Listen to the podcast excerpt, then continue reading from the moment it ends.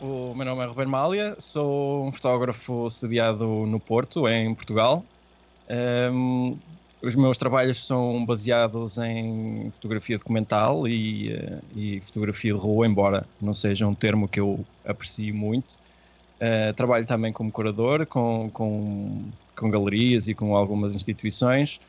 Uh, e, e, também tenho um pequeno hobby de publicação de zines e livros que eu espero que venha a tornar-se um, uma próxima editora, quem sabe no próximo mês ou algo assim do género. Mas é, é uma paixão minha que é, o, que é os fotolivros. Esse que você ouviu aí é o Rubem Malha, fotógrafo português radicado na cidade do Porto. E é com ele que nós damos início a uma nova sessão aqui, que é um bate-papo com convidados. Eu sou o Henry Miléo. Eu sou Hamilton Zambianchi. E esse é o Arquivo RAW, o podcast onde o assunto é a fotografia.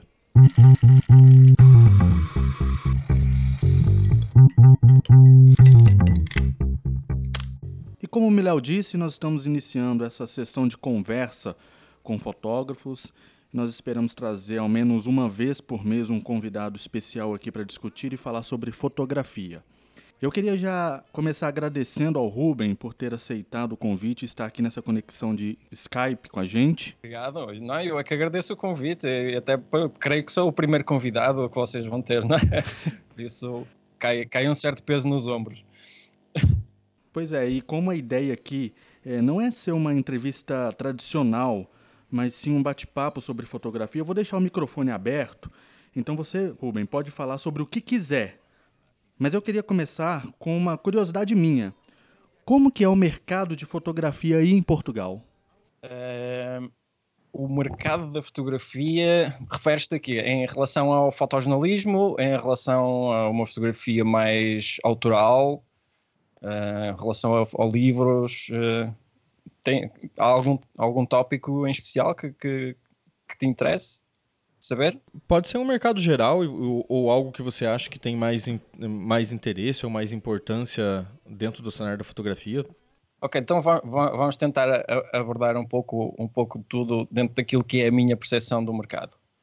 O, o mercado do fotojornalismo, pelo menos para já em Portugal, é, é um pouco limitado.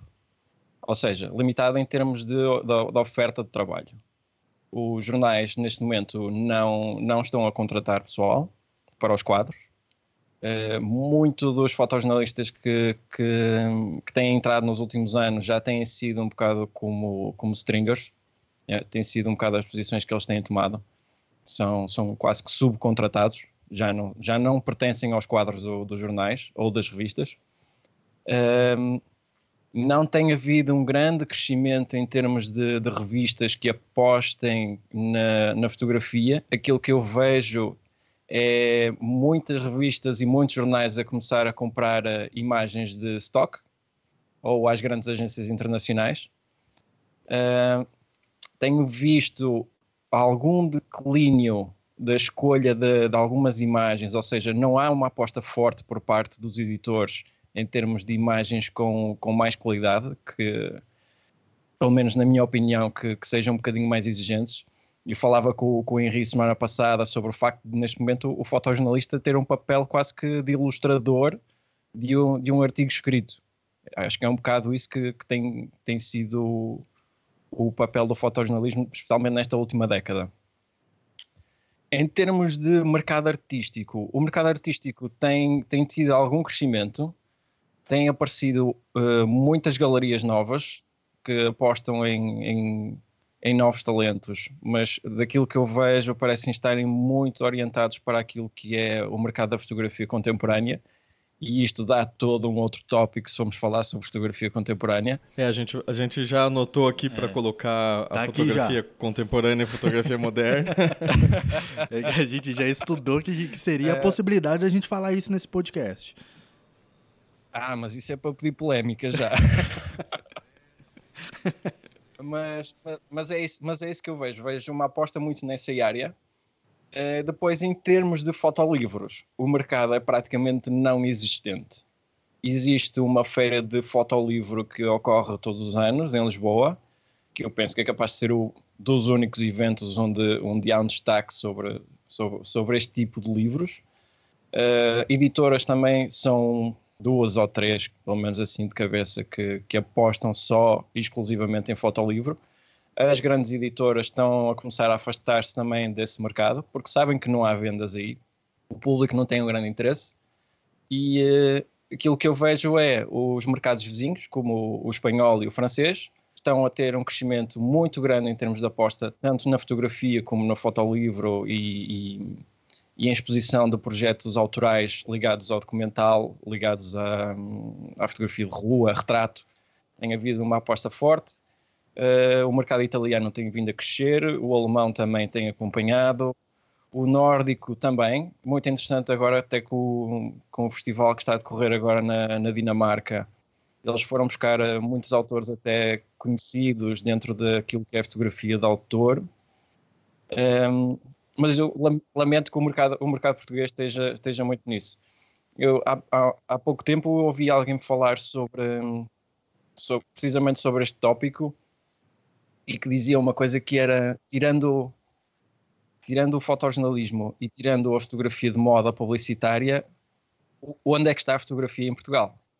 Ou seja, não, não existe, ou se existe, não se vê ou nem sequer é reconhecido. Isso parece-me ser uma falha grande, tanto de, dos editores nos jornais, em termos de qualidade, falhas por parte dos curadores e dos, dos proprietários de, de, galerias, que muitas das vezes só olham para a fotografia como um negócio, ou seja, como um investimento financeiro e não vão à procura de novos talentos, porque também há ali umas certas falhas em termos de educação visual, só há aquela preocupação comercial. Um, é, é, um pouco isso. É, da minha parte, é um bocado, é um bocado triste ver, ver, ver o, como se tornou o mercado fotográfico em Portugal. Nós chegamos a ter uh, grandes festivais de fotografia, chegamos a chegar a trazer o Robert Frank cá e tudo para, para grandes exposições, mas uh, foi-se foi foi -se perdendo, foi-se tudo perdendo para o dinheiro, vamos dizer assim. E aquilo que vende neste momento é a fotografia contemporânea. Mas isso não é algo que acontece só em Portugal, né? Sim, acredito que tenha sido um bocado de todo lado.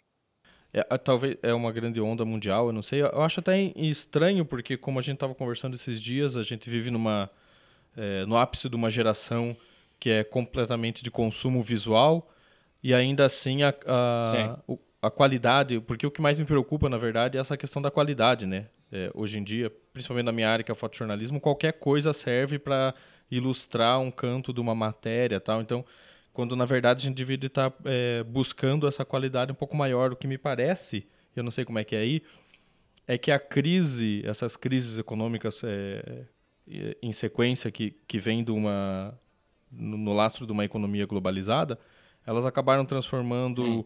o que seria uma crise econômica numa crise de qualidade, principalmente dentro do mercado da fotografia e do fotojornalismo. Sim, mas eu acho que isso vem, vem muito daquilo que se tornou uh, uh, as redes sociais e o, e o Instagram principalmente. Veio contribuir imenso para, para a descida de qualidade daquilo que, das imagens que são produzidas. Ou seja, tu tens, provavelmente, sou eu a tirar um número estúpido, mas imagina que são 90% daquilo que passa pelo Instagram é lixo. Tu, para encontrar 10% de boas imagens, tu tens que ver muito, muito lixo. E o problema é que quem não sabe aquilo que está à procura vai se deixar influenciar, ou seja, vai se educar visualmente vendo pouca coisa. Uma analogia que eu costumo usar que tem a ver com, por exemplo, com a comida. Se tu só comeres fast food, tu quando comeres um prato feito por um restaurante com 5 estrelas Michelin, tu não vais dar o mesmo valor. O teu palato não está habituado a conseguir procurar 6, 7, 8 elementos no, num prato só está habituado àquilo que é o básico, que é o simples, que é o fácil de fazer. É e como tomar jogo, um vinho jogo muito ruim, esta né? analogia. Sim, sim. É um pouco isso. Sabe, diz vinho, diz café, há, há sempre nuances. Sabe, Rubem? Diz, diz. Eu estava até conversando com o Miléo esses dias, é, a gente estava tá abordando aqui agora é, o fato da, dessa qualidade ter diminuído né, com relação à fotografia, é, a qualidade do resultado final do, do, da fotografia em si. E a gente estava até conversando esses dias, é, falando um pouco também sobre a democratização da fotografia, né? Então, assim, dos últimos 15 anos para cá, é, acho que, acredito, daqui dos últimos 15 anos para cá, então, assim, é, teve um boom muito grande de novos fotógrafos, porque eles começaram a ter acesso muito mais fácil é, a equipamentos fotográficos. Equipamentos que, venhamos e convenhamos, é, equipamento é, bem com muito mais. que pode proporcionar muito mais qualidade do que um simples celular.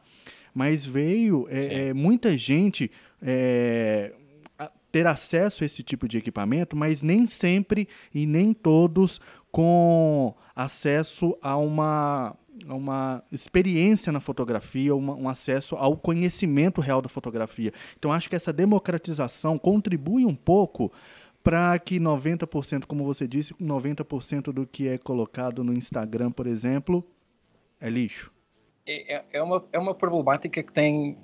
É, é, é quase como uma hidra. É um, é um problema que tem muita, muitas cabeças. Tem, tem muito problema. E eu acho que desde, desde, desde que chegou uh, a fotografia digital, e não estou a culpar a fotografia digital por isto, uh, eu acho que cedemos demasiado daquilo que é uh, a nossa exigência para com a fotografia. Eu acho que fomos, fomos baixando cada vez mais aquilo que a gente acha que é uma boa fotografia. Simplesmente porque uh, começaram-se a criar os blogs, começaram-se a criar uh, sites, por exemplo, como Olhares. Não tenho problema nenhum contra esse, tipo de sites, ajudam imensos amadores a, a, a, pôr o seu trabalho e todos começamos por, por, por algum lado.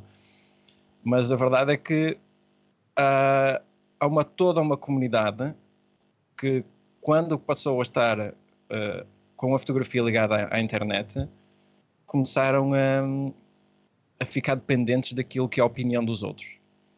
Começaram a pedir uh, mais likes, mais gostos, mais coraçõezinhos, mais seguidores.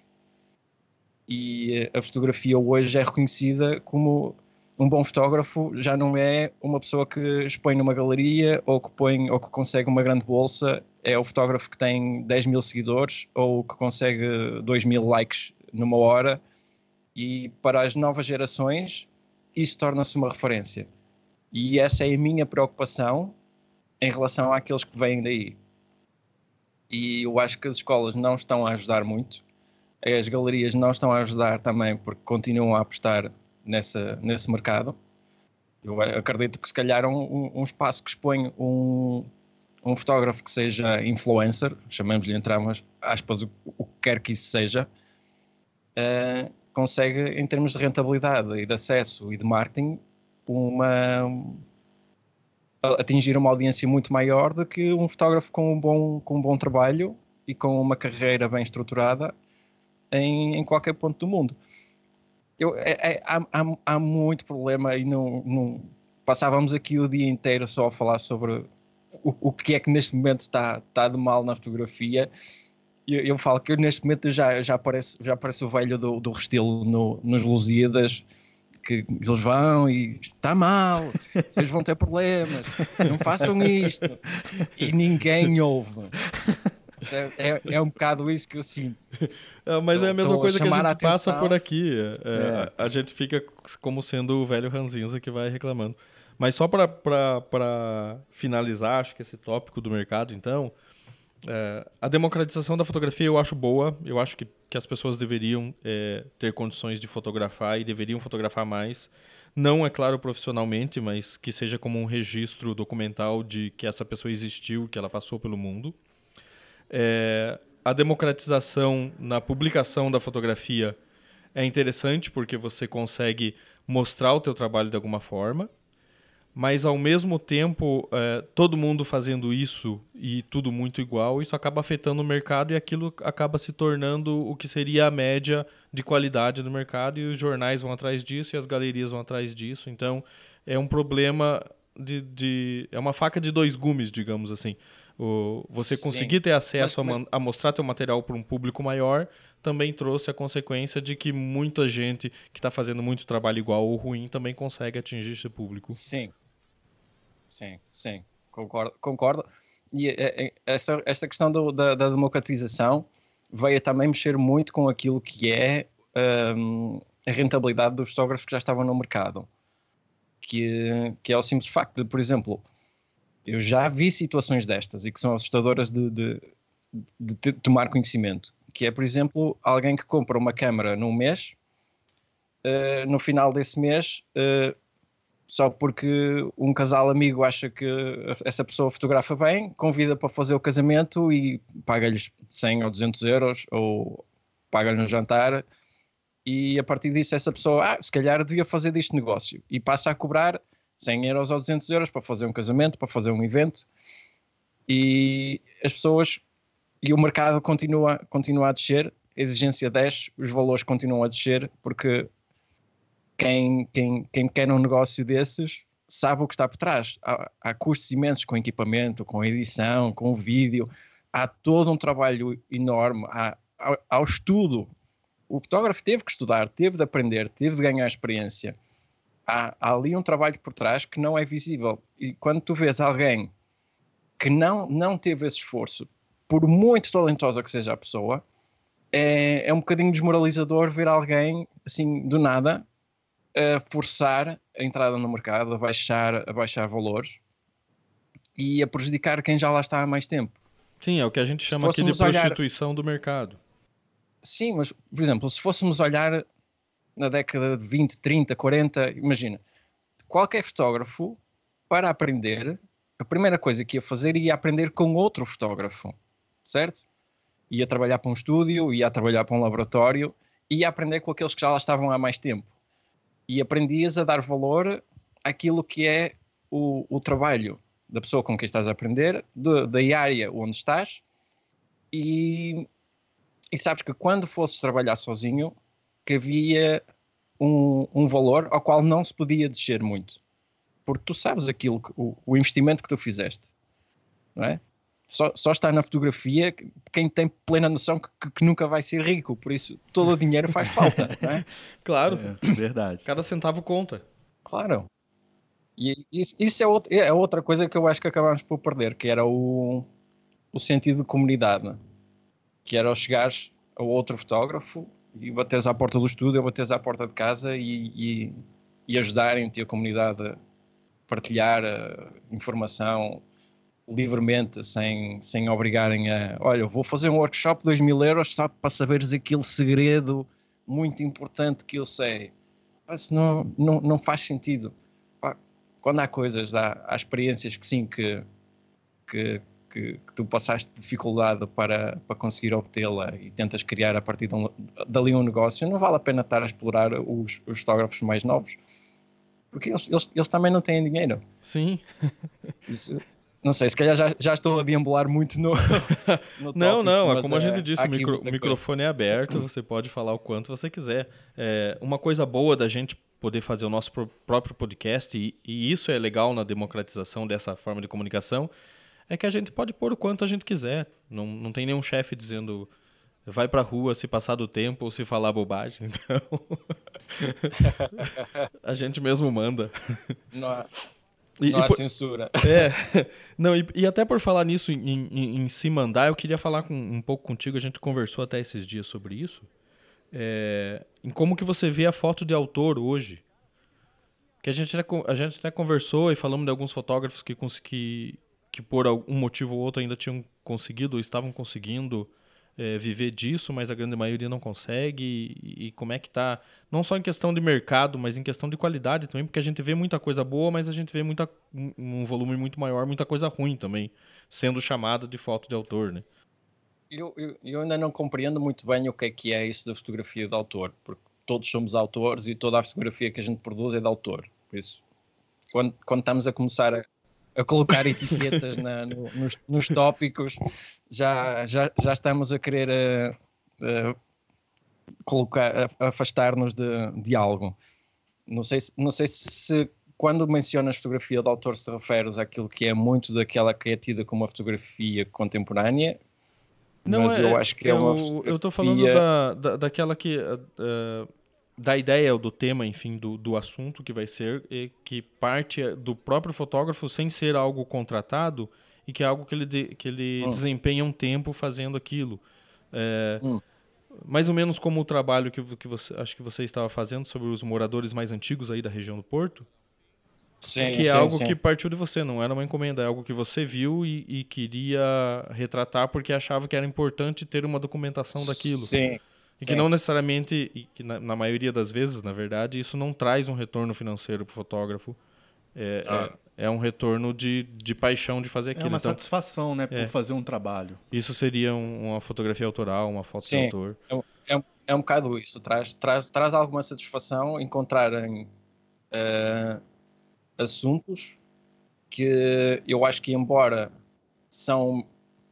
E vou, posso falar então na, na, nesse caso dessa história de, de, das pessoas mais, mais antigas aqui da cidade, que são, que são tópicos que não são tão aprofundados em termos de imprensa, em, com, com jornalismo. Uh, fotograficamente também não é um tópico que seja muito fácil de aproximar, uh, porque vamos dizer assim, quando eu sei que a cidade do Porto está a sofrer uma, uma alteração enorme devido à especulação financeira e à especulação imobiliária, os edifícios estão, estavam a ser todos vendidos e ainda estão, estavam a ser vendidos para criar uh, Airbnbs e alojamento local e hotéis e restaurantes da moda, toda a parte histórica da cidade do Porto estava em risco. A própria Unesco avisou de que o Porto estava em risco de perder uh, uh, o, o, o, selo de, de, de, património da Unesco, precisamente por isso, porque estávamos a perder os, os, moradores que pertencem à cidade, que nasceram lá, e estávamos a trocar tudo por turistas. E eu achei, achei que era, era importante saber quem eram estas pessoas e especialmente fazer um levantamento daqueles que estavam ali a morar isolados e que não tinham quem lhes desse algum tipo de apoio. E eu acho que, especialmente nós dentro do fotojornalismo ou dentro da fotografia documental, temos a obrigação de ir atrás destas histórias. Ou seja, são as histórias para as quais os jornais sabem que não vão ter qualquer interesse, não vão ter interesse, um, e cabe-nos a nós mostrar, mostrar esse lado. Podemos ver a nível histórico quantos fotógrafos não fizeram trabalhos desta forma e que a imprensa não, não lhes pegou. Aqui em Portugal conheço, conheço uns quantos que fizeram trabalhos assim deste género e que não, a imprensa não teve qualquer interesse. Porque, mais uma vez, a imprensa interessa-lhe é o artigo escrito, uma foto, duas, pouco mais que isso. A não ser que esse fotógrafo ganhe algum prémio e então aí decidem fazer uma página dupla ou algo assim do género. Não, não há assim uma grande, uma grande atenção para, para estes tópicos. Mas um, a fotografia do autor é é, um, é um trabalho que tem que ser feito com, com muita paixão e com, e, e com amor por quem está na fotografia. Não pode ser a pensar, ok, isto é o trabalho que me vai dar o prémio, isto é o trabalho que me vai levar às galerias. Não. Tem que ser porque eu só consigo exprimir-me através da fotografia e eu encontrei esta problemática da, sobre a qual eu quero falar e é a minha linguagem, isto sou eu a chamar a atenção sobre este problema. E uh, a fotografia do autor tem que ser isso, tem que ser a voz do, do fotógrafo uh, para aqueles que não têm voz. Acaba por ser um pouco isso. Seja em que tópico for. É, você acaba pegando para você o, o, o que seria de, de importante mostrar. E, mas daí você falou, por exemplo, da, da questão de a imprensa não, não dar muita bola para esses tipos de assunto e esse assunto fica limitado ao muitas vezes a uma foto com, com texto ali, ou quando se chega Sim. a um, é, como se falou, a ganhar um prêmio e isso acaba dando uma, uma sobrevida a esse trabalho e acaba saindo na, na imprensa, Sim. mas, mas o viés daí seria do prêmio, não seria da, tanto da, por causa do fato que está acontecendo. Mas daí a outra forma de você é, desovar, digamos, esse assunto seria justamente através é, de fotolivro é, ou de trabalhos específicos em, em mostras diferentes, né? Quer dizer, você acaba tendo que achar outras formas de mostrar isso que não para um veículo, um meio de comunicação sim. de massa. Sim, sim. Nesse, nesse, aí, aí é importante encontrar espaços onde tu possas expor os trabalhos e dar a conhecer esse, esses, esses problemas. Imagina, ok, imagina o, o, o prémio que o, que o Mário Cruz ganhou sobre, o, sobre os talibés há dois anos, Foi o primeiro prémio do World Press Photo. Imagina o que, é que acontecia se o Mário não tivesse ganho o primeiro prémio. Nem sequer tivesse ganho um prémio. O que é que acontecia àquela história? Provavelmente era feito na mesma livro.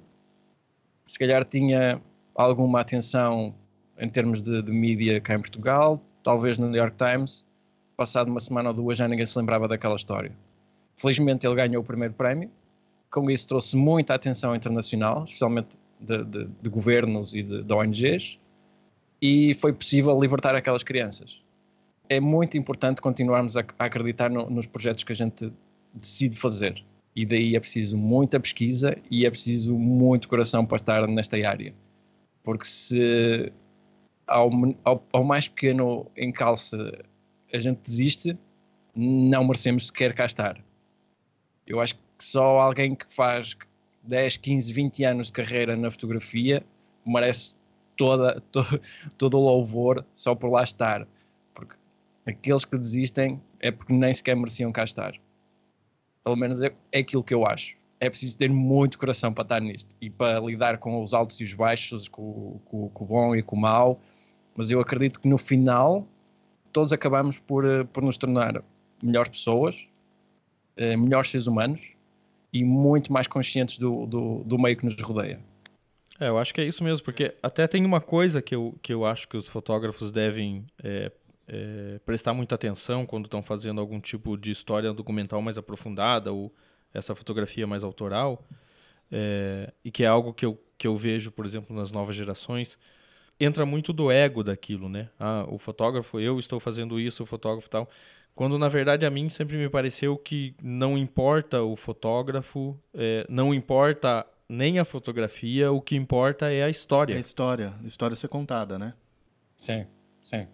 Eu vejo assim, é, no, do meu ponto de vista, eu acho que até o Ruben ele até é, explicou bastante isso, é que hoje em dia é, tem-se fotógrafos que até pensam em, em retratar algumas histórias que é, no ponto de vista dos próprios fotógrafos e da sociedade, é uma história interessante, é uma história legal que merece ser retratada. Tá? Mas o, o que eu vejo também é que muitos fotógrafos, é, bem que você falou, Ruben, é, eles não fazem isso é, por conta daquele amor em contar aquela história. Eles já pensam nesse, nesse viés, eles já pensam nesse, nesse projeto, nessa história, com um objetivo maior, que é ser vencedor de um prêmio. Então, é, eu, acho, eu acho que atravessa um pouco e às vezes pode ser até um dos fatores, não sei, me corrija se estiver errado, mas um dos fatores que hoje grande parte dos, do, dos concursos de fotografia hoje, eles têm aí grande parte das fotos não são fotos boas. Sim, depende, depende do concurso eu acho que neste momento todo concurso para o qual é preciso pagar para participar não é um bom curso, concurso. Só, só o facto de pedirem dinheiro ao fotógrafo para participar, a não ser que me justifiquem muito bem que seja uma, uma instituição que pede uma coisa muito irrisória para ajudar a financiar eh, a exposição ou, ou simplesmente para, para, em vez de ter voluntários, para terem alguém a ajudar eu acho que não justifica, por exemplo, aquela, aquela como é que se chama? Um, Lens Culture, não é? Lens Culture. No início aquilo era, uma, era, um, era um site que era, que era fechado, era preciso um convite para, para poder colocar lá as imagens e para expor. E a partir do momento eles decidiram começar a monetizar. Sim. Os workshops passaram a ser, a ser todos pagos. O, o estar no site já não traz nenhum, nenhum glamour ao fotógrafo, não traz qualquer valor. Um, e os concursos, todos pagos. Queres uma foto, a gente oferece a primeira foto. Queres meter duas, três, uma série de cinco, já pagas 50, 60 dólares, qualquer coisa assim. Por alguma razão, o All Foto continua gratuito para os fotógrafos. Por alguma razão, o Pictures of the Year, pelo menos o Latin America, mantém-se gratuito para os fotógrafos. É, o, o, o Poi Latam, eles, eles é, mandaram até um e-mail, né, fazendo uma pesquisa com os fotógrafos que tinham participado anteriormente, eu até recebi esse, esse e-mail, que era uma, uma, uma pesquisa, uma votação, se achavam que, que era muito, acho que era 20 dólares, não sei o que, por inscrição tal. Acho que a maioria uh, votou lá que era muito, então eles mantiveram gratuito esse ano.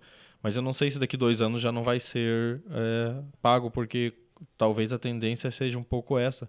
Até porque o Pictures of Year é, é pago, o, o Latin America que não é, né? Talvez o, o, modelo de negócio venha, venha a mudar. O World Press Photo, ano passado, eu creio que já foi, e este ano também. Uh, pelo menos para visitar a exposição, já é pago. Para visitar a exposição, tudo bem. Assim, é, eles pode ser que eles revertam isso de alguma forma é, para custeios de, da, das viagens da exposição ou para alguma entidade e tal. Sim. Mas, é, como você disse, pagar para participar de um concurso, eu, eu, também acho. Eu, eu, pelo menos, não participo de concurso que tenha que, que pagar. É, eu não sei. E nem concurso que, que você percebe que é só para uma empresa ou uma instituição fazer banco de imagem, por exemplo. Então.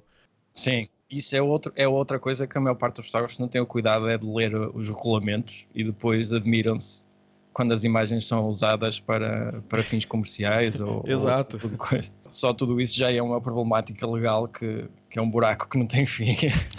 É, tem que, tem que prestar atenção e estar atento a esse tipo de coisa, porque afinal é o teu trabalho, né? É, é aquilo, se você Sim. trata a tua fotografia com pouco valor ou como algo efêmero, ela vai acabar sendo sempre uma fotografia de pouco valor e de algo efêmero. Sim, não é só, e tu, e tu a partir do momento em que, que tiras a imagem, tiras a foto, tu passas a ser o zelador da imagem daquelas pessoas que lá estão. Tu és responsável pela forma como aquelas pessoas são interpretadas e como elas são vistas. Imagina que no dia a seguir que aquilo aparece numa lata de feijão. Com que cara é que alguma vez tu vais encontrar com essa pessoa e dizer, ok, é culpa minha, a marca está a fazer 100 mil dólares ao ano a vender latas de feijão com a tua cara lá. Eu, eu não conseguia isso. E eu acho que pelo menos cá, em termos legais, o, o, há assim um, um, vazio legal é um bocado estranho, porque nós estamos sujeitos à lei portuguesa e depois ainda há mais uma mistura com a lei europeia. Há assim umas coisas um bocado, um bocado complicadas. Acho que qualquer processo que vá a tribunal depende muito do juiz que a gente apanhar. ah, sim. E, e, mas é uma, uma, uma boa dica para os fotógrafos, né? Que prestem mais atenção nisso, porque você é responsável pelo aquilo que você está fazendo. Né? Você é responsável pelas suas imagens. Não só por cuidado de posse, mas por cuidado do que aquela foto representa Sim. ou do que ela possa vir a representar, dependendo da forma de uso dela. Isso, isso, eu não sei, não sei como é que é a lei em termos de, de direitos autorais aí. Nós, nós aqui, por acaso, temos a oportunidade, e eu não conheço muitos fotógrafos que o façam, que é o simples facto de pegar nos projetos e ir fazer o registro autoral de, das imagens. Não sei se vocês aí têm um pouco esse, esse cuidado de, de, de, registar as imagens já para evitar este tipo de, de situações, ou seja, o uso ilegal de, de, uma imagem. Quando, quando é numa situação, por exemplo, de, de casamentos, há alguma situação que. algum contrato que vocês façam? Hamilton, eu sei que tu trabalhas mais nessa área faz algum tipo de contrato com, com, os casais em relação a isso, para evitar eh, algum uso abusivo de, das imagens? Na verdade, é, eu acho que nem todos os fotógrafos fazem isso, mas é uma preocupação de alguma parte, né, inclusive minha. A gente faz um contrato e, e o contrato a gente tenta é, deixar ali prós e contras para os dois é, benefícios para os dois lados, tanto para o lado do fotógrafo quanto para o lado do casal. Por exemplo, é, a gente estava até conversando esses dias, né, falando sobre a disponibilização roubo de fotos. Então, no contrato, por exemplo, eu gosto de expor para o casal o seguinte: olha, é, esse, essas imagens que eu estou fazendo de vocês, vocês me autorizam a fazer publicidade da minha marca, mas apenas eu fazer publicidade um acordo de cavalheiros entre fornecedores, por exemplo, fotógrafo e uma equipe de buffet, uma equipe de decoração, isso é colocado no contrato também. Mas aí entra um, um é, bem isso, um acordo de cavalheiros para que ambos possam se ajudar. Eu vou estar tá, é, é, divulgando o trabalho de um parceiro que é decorador, o decorador vai estar tá divulgando um trabalho que é meu como fotógrafo, mas isso tudo é acordado previamente com o casal que está me contratando. Mas normalmente não impões nenhum, nenhuma limitação de tempo, ou seja, durante dois ou três anos tens, tens isso. Não. É, não. As imagens são tu, o portfólio é teu, Sim, usas quantas vezes quiseres. É, é bem okay. isso. Mas, é, de fato, em casamento, quando se tem, como se tem um volume é, considerável de casamentos, acaba que essa limitação de tempo, ela, ela termina assim automaticamente. Então, hoje eu fiz um casamento e aí eu coloco durante os próximos dois, três meses, por exemplo, as fotos desse casal, mas eu já preciso terminar de, de, de divulgar as imagens dele porque já tem outro casamento. Certo. E aí eu vou okay. colocando coisas novas. Mas essa. A gente, particularmente, é até algo a se pensar, né? De, de colocar aí essa limitação de tempo é, no contrato, que eu acho, eu acho que é uma sugestão bem interessante, mas a princípio não se tem essa, essa limitação. Hum. Sim, mas é, é, pode não compensar, pode não compensar o uso temporal, porque tem, tens sempre material novo a chegar e novos Sim. casais a fotografar. Porque, porque na verdade, uh, uh, ao menos espera-se né, que os fotógrafos estejam sempre evoluindo na sua fotografia. Então, tem muita coisa que você fez há, há algum tempo, há um ano, seis meses, dois anos, enfim, que você já não quer mais é, passar aquilo porque você já está num outro nível, num outro estilo, desenvolver outro tipo de técnica que você quer mostrar porque ela é mais interessante para os clientes que estão vindo para frente. Então, é, eu acho que a, própria questão temporal vai cuidando disso, assim, na, nessa questão de, de, fotografia de casamento, né? Na, na, fotografia de jornalismo ou outras coisas é, é mais difícil porque você, você não tem um volume tão grande de trabalhos contratados, né? Quando você é freelancer e cobre hard news, por exemplo, também o assunto se encarrega é, de dar essa questão temporal, porque um jogo de futebol hoje, você tem um, um trampo de dois dias, né? Um prazo de dois dias para divulgar aquilo, porque já vem outro jogo. Então, é, o, o, tempo acaba cuidando disso. Eu, eu, quando, quando estava com, a trabalhar com uma agência inglesa, o modelo de negócio era, muito interessante porque tu, no momento em que tu passavas as imagens para, para o sistema deles, tu eras pago por utilização da imagem, não, não cedias ad eternum uh, a imagem. E tinha uma vantagem, por exemplo, eh, eu muitas das vezes recebia transferências de royalties de uso de imagens de protestos, simplesmente porque algum jornal precisava de uma imagem tipo para, para fazer uma ilustração no jornal e iam buscar aquela imagem e eu recebia, recebia por isso. Por isso era, era um rendimento que voltava sempre. Oh, eu ficava, mais, eles precisavam mais... de uma imagem genérica para ilustrar uma matéria sobre manifestações e pegavam lá uma. É. Aqui acontece bastante isso também, banco de imagem e tal. Inclusive os bancos aqui vendem muito mais do que o hard news, né? E principalmente uh, para editoras, para livros didáticos, vende, vende bastante coisa também. Mas seguindo o bonde, vamos, vamos passar para o assunto é, mais polêmico. para gente, a gente começar a finalizar o nosso bate-papo aqui, que é a fotografia moderna. O que, o que tem de moderno na fotografia moderna? O que é, o que, é que tem de moderno? eu, acho, eu acho que nada.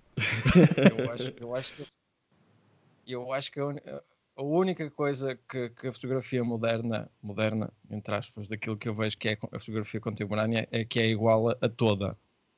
É toda igual a uma outra. Parece que é feito copy-paste, muda os locais. Estás a era o mesmo que olhar para o feed do, do Instagram do Insta Repeat não sei se vocês conhecem. Sim. Eles encontram várias imagens feitas no mesmo sítio, com a mesma figura, na mesma caverna ou mesmo lago.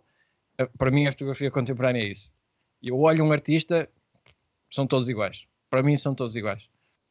A minha opinião, muito seriamente, é isto. Eu acho que é uma imagem que é, é muito pensada do ponto de vista filosófico, mas tecnicamente é uma imagem que é fácil de fazer, fácil de repetir uh, as composições são básicas, são, são extremamente simples, não há nada extraordinário. Um, e que só porque foi feito com uma câmera de médio formato e fotografado a 2.0 ou a 2.8, uh, exposto numa galeria, numa impressão de um metro por um metro, uh, que já é uma coisa extraordinária que nunca foi vista em lado nenhum.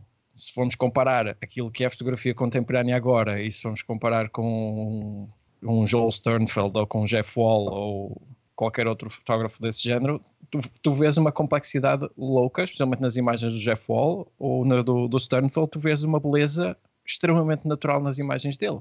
E, tanto quanto sei, o Joel Sternfeld trabalhava com grande formato, por isso ainda era uma coisa que ainda demorava algum tempo a fazer, mas em termos de tonalidades, em termos de, de composição, de alinhamento, o trabalho com a câmara, são trabalhos lindíssimos e aquilo que eu vejo agora é, é uma coisa meramente desleixada. Eu vejo, vejo pixels, vejo uma coisa que faz 30, 100, 200 fotos, escolhe a melhor, passa 4 horas a editar no Lightroom e pronto, está feito. Isso que eu acho. Com pouco cuidado antes da foto e muito, muito pós-processamento? Muita filosofia por trás. E é isso, eu acho que o problema é esse. Eu acho que quem faz fotografia contemporânea ou seja, essa fotografia mais artística de autor, que, de quem vem muito das escolas de artes e belas artes, que tende a filosofar muito sobre a imagem. Eu, eu, eu, conto muitas vezes esta história de ter visto uma exposição aqui no Porto, que era uh, uma sala que tinha apenas três fotos, mais ou menos 70 por 50 talvez, umas impressões grandes, e eram três fotos com, com bacias de água viradas ao contrário, encostadas ao canto. E uh, eu olhava para aquilo e não me identificava com aquilo, porque para mim são imagens que eu se calhar conseguia fazer quando tinha 5 anos e uma câmera compacta. Não, eu via bacias a secar encostadas num canto. A, a, mim não, não, não me dizia nada. É, é isso, aquela linguagem não me dizia nada. O mais engraçado é que quando tu olhas para a folha de sala dessa exposição, era uma folha A4, escrita frente e verso, a argumentar aquelas imagens. Para depois eu descobrir que aquelas bacias eram bacias das, das, das salas de banhos turcos e que a fotógrafa foi à Turquia e que fotografou aquilo a secar e que havia toda uma deambulação sobre o lado humano e a relação com a água, não sei o que tu olhas para aquelas imagens tu não vês isso. Sim, mas você precisou de uma e folha frente e verso para explicar uma foto de três bacias viradas de, de cabeça. Mas, mas não deve. Não deve. A fotografia é uma linguagem. Porquê é que as pessoas tendem a misturar o texto, que é uma linguagem própria, a escrita é uma linguagem própria, com a fotografia, que é outra linguagem? Não faz sentido. A não ser que haja uma necessidade explícita onde tu tens que explicar aquilo que lá está, visualmente à pessoa, não faz sentido nenhum estar a deambular do ponto de vista filosófico. Querem escrever, pegam num computador, pegam numa máquina de escrever, faz um livro. A fotografia é outra coisa à parte. Põe um parágrafo, põe uma citação de alguém. Mais, mais do que 800 caracteres já é um abuso. Não, não, não faz sentido continuar a escrever sobre fotografia, a não ser que pronto, seja um curador e que esteja a fazer uma review sobre uma exposição ou sobre um livro, faz todo o sentido analisar do ponto de vista interpretativo daquilo que o autor nos queria, nos queria transmitir. São conhecidos os livros que já foram feitos, por exemplo, sobre, o, sobre o Americans do Robert Frank, onde há milhentas dissertações sobre a profundidade daquele projeto. Agora, há limites para aquilo que se deve fazer. Quando, quando é uma análise profunda sobre o tópico que o assunto, que o, que o autor tocou, o assunto, ok, é uma coisa. Outra coisa é usar o texto para justificar a fraca qualidade, a fraca imagem que foi produzida. Eu acho que muitas das vezes o que acontece é que acabam por escrever o texto primeiro e as fotos são feitas 10 minutos antes da apresentação. Eu acho, não, não duvide, chega, pode chega a este exagero. Mas é isso, é isso que eu vejo. Eu, mas pronto, eu, eu pessoalmente não consigo identificar-me com esse tipo de imagem. É muito, é muito raro. Há, há autores com quem que, que, fazem imagens que podem ser vistas como, como fotografia contemporânea, não sei, que, que têm, têm alguma profundidade. Tu notas que há, há um toque muito pessoal nas imagens. Tu vês, por exemplo, o caso do Jacob Sabola e há, há, há, há, todo um conjunto de fotógrafos que conseguem transmitir esse lado pessoal, mas nenhum deles precisa de usar páginas e páginas de texto para justificar aquilo que lá está porque sabem usar essa linguagem, sabem ser eles próprios, sabem colocar, colocar-se a eles na imagem que eles produzem. E é isso que falha em muitos fotógrafos. E depois, em termos de estrutura, é pronto, é essa, é essa falha. Não tem conteúdo e não tem forma. Porque a forma é uma coisa banal. O Guarino Grande falava que muitas, uma boa foto, no mínimo, tem que ter conteúdo e tem que ter forma. E muitas das vezes aquilo que nós encontramos é uma imagem que ou não tem conteúdo ou não tem forma. E a fotografia contemporânea falha muitas vezes nas duas. E só porque decidimos romantizar, glamorizar este tipo de imagens, uh, acha-se que tem mais valor do que as outras. E quando vamos a uma galeria, saímos lá a pensar que somos estúpidos porque não conseguimos interpretar aquilo. e o autor é que é o supra-sumo da, da imagem da, do pensamento sobre o, o ser humano. E isso, isso, isso entristece-me porque afasta as pessoas da fotografia, afasta as pessoas da arte, da pintura, da escultura, porque acabam por tratá-las como, como se fossem ignorantes. E, e, a arte não deve ser isso, a arte deve ser inclusiva. Deve ser o, o autor dar-se ao mundo, deve-se oferecer. E eu acho que pecam, pecam, pecam muito por esse aspecto. Eu não sei, eu não sei se, se vocês compartilham da, da mesma opinião que eu, mas eu tendo, a ser um bocadinho mais, mais polémico neste aspecto porque, porque é uma coisa que, que, que, me irrita porque eu acho que há falta de esforço por parte dos fotógrafos. É, tem a questão de. É, essa questão acho que muito, muito é, preocupante e importante, que é isso, tipo, eu fiz isso, se você não entendeu, o, a culpa é tua, não é minha, né? É, mas, mas também o que me preocupa na fotografia é, é mesmo essa forma do, do fazer, sabe, de qualquer jeito. É, como você falou, parece que fez a foto cinco minutos antes daquilo tal. Quando na verdade você consegue fazer a foto de um jeito que parece não pensado, mas que foi pensado, como você falou no Winogrand, ele tinha lá o, uh, o Crooked Horizons dele, né? Sim. mas aquilo fazia parte, ele tinha um porquê de fazer aquilo, né? E quando na verdade hoje ele, em dia. Ele diz que não era as linhas horizontais. É. Ele diz que não eram as horizontais trocadas, é as verticais da questão. Da questão. As verticais é que é. Então, exatamente. É, mas, mas tinha um, um, motivo daquilo e era algo que ele não precisava explicar, porque você olhava a fotografia e aquilo tudo fazia parte de um conjunto da captação da imagem que ele tinha conseguido mostrar da forma mais, mais simples possível, assim, sem você ficar se preocupando, ah, por que, que as fotos dele são tortas? E ele não tinha que fazer um texto explicando tudo aquilo. É, talvez, é, eu não sei a que ponto a curadoria, né, os curadores também têm algum tipo de, de atuação nesse, nesse sistema das fotos não serem é, de qualquer coisa aí para parede, entendeu? Porque antigamente é, era muito difícil, você não chegava numa, numa galeria. É, você tinha que ser realmente alguém e ter um, um trabalho realmente conciso tal. E hoje é muito rápido, não sei se é porque tem muita galeria de, de, de porta de esquina, assim, o, o, o que, que aconteceu dentro desse mercado, até porque não era um mercado que eu, que eu atuava muito, mas é, é uma série de, de erros, entendeu? É, o fotógrafo, o curador, a galeria e a pessoa que vai lá é, assistir aquilo e que dá o like depois, enfim. Sim, vão, vão, já vão muito atrás do comércio. É muito isso. Acaba, acaba por ser, por ser um, mundo, um mundo do negócio. Acaba por ser um mundo de negócios. É aquilo que a gente estava falando, né? É, as pessoas elas pensam mais em realizar, um projeto, executar um trabalho, mais pensando no lado financeiro da coisa. Não, não Sim, fazem aquilo, isso. não fazem aquilo por amor, por paixão, a fotografia por por paixão em retratar aquela história, retratar aquele projeto, né? O, o fotógrafo tem que ser tem que ser muito compulsivo eu vejo por mim. Eu, por exemplo, tive, este mês passado, tive em casa, tive que estar encostado à, à pit stop porque tive uma, uma infecção pulmonar e custava-me imenso estar parado em casa. Porque o meu impulso é ir para a rua fotografar, é ir à procura de mais coisas, é ir fotografar.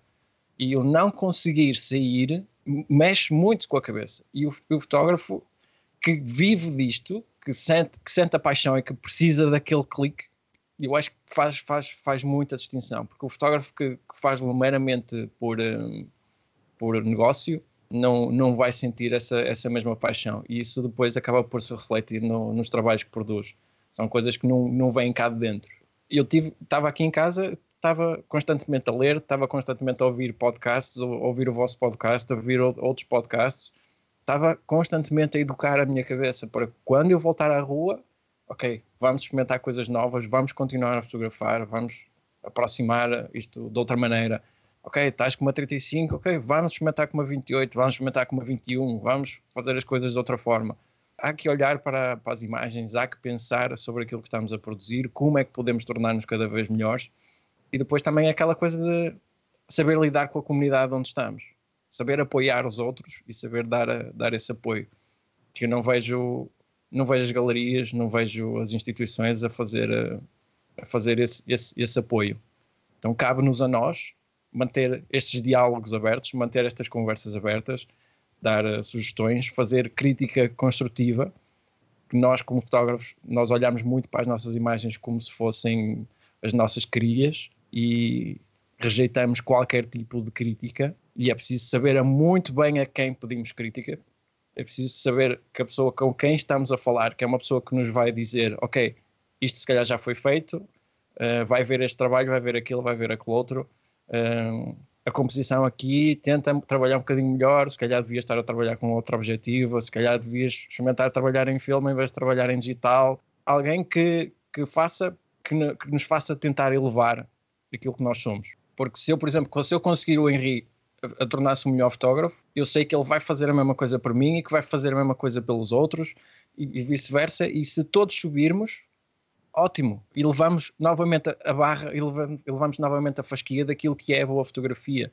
Mas não podemos continuar na, na defesa e uh, a colocar sempre a culpa nos outros. Eu acho que, no fundo, no fundo, cabe-nos a nós, que estamos cá se calhar há mais tempo do que os outros, continuar a chatear os mais novos e a pedir o apoio dos mais velhos. E é uma comunidade que tem que se manter forte e tem que se manter viva e apoiar principalmente aqueles que estão cá por gosto que não, não olham para isto como um negócio. Pronto, é, é, é um pouco a minha filosofia e eu sei que vocês partilham um pouco disso. É, é, é a questão é. de comunidade, aquela, aquela, é, o simples é, fato de você entender e aceitar que você pertence, né? E, e ter essa, essa, esse sentimento de pertencer a algo, seja uma, a uma comunidade ou a um grupo de, é, de profissional mesmo que seja, né? Você ter essa troca que era muito comum há um, há um tempo atrás, quando eu comecei a fotografar, por exemplo, e que hoje parece um negócio muito mais individualista, porque a gente vê fotógrafos e fotógrafos surgindo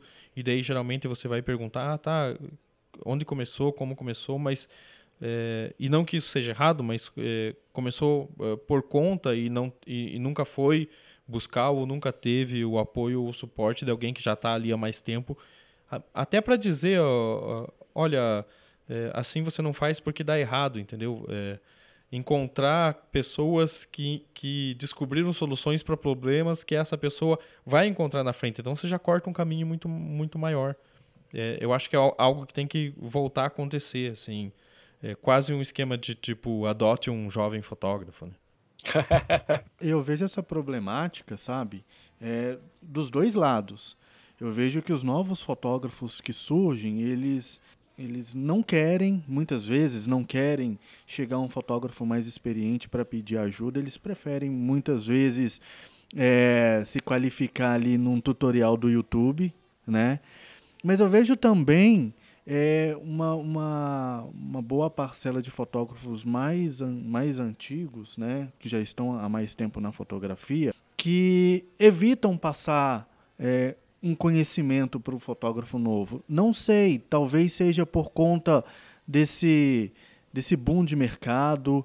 Às vezes pode ser um, um, um certo receio do fotógrafo. Ah, mas eu vou ensinar para ele é, como se deve é, fazer uma fotografia de verdade, uma fotografia boa, para daqui a uma semana ele tomar o meu lugar. Não sei. Mas eu vejo que tem essas duas, essas duas vertentes para isso que o Miléo disse, sabe? É, essa, é, essa coisa de, de ser uma classe unida, eu acho que hoje, não sei como é que está aí é, na, em Portugal, na Europa em si, mas aqui a gente vê que é, os, fotógrafos, os fotógrafos são bem individualistas. Tanto, do, tanto, tanto pa, por parte dos novos quanto por parte dos mais antigos. Né? É, é, a gente gosta até de, de exemplificar que algum tempo atrás a gente tinha um, um certo grupo de fotógrafos que a gente prezava por isso. Vamos conectar os fotógrafos novos aos fotógrafos mais antigos para que os fotógrafos novos possam é, aprender com a experiência dos mais antigos e os mais antigos até aprender alguma coisa com a, essa novidade que, que vem surgindo. Mas a gente consegue perceber isso, a gente consegue perceber que é uma classe que hoje ela é bastante individualista, talvez por conta desse, dessas duas vertentes.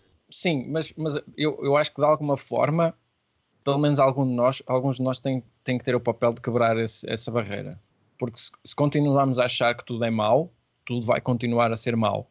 E se, se, não, se não dermos de, de continuarmos a dar decoração cada vez que alguém, que alguém nos faz algo mal ou nos rouba alguma ideia ou alguma coisa, então aí já, já está tudo perdido. Já nem vale a pena lá estar.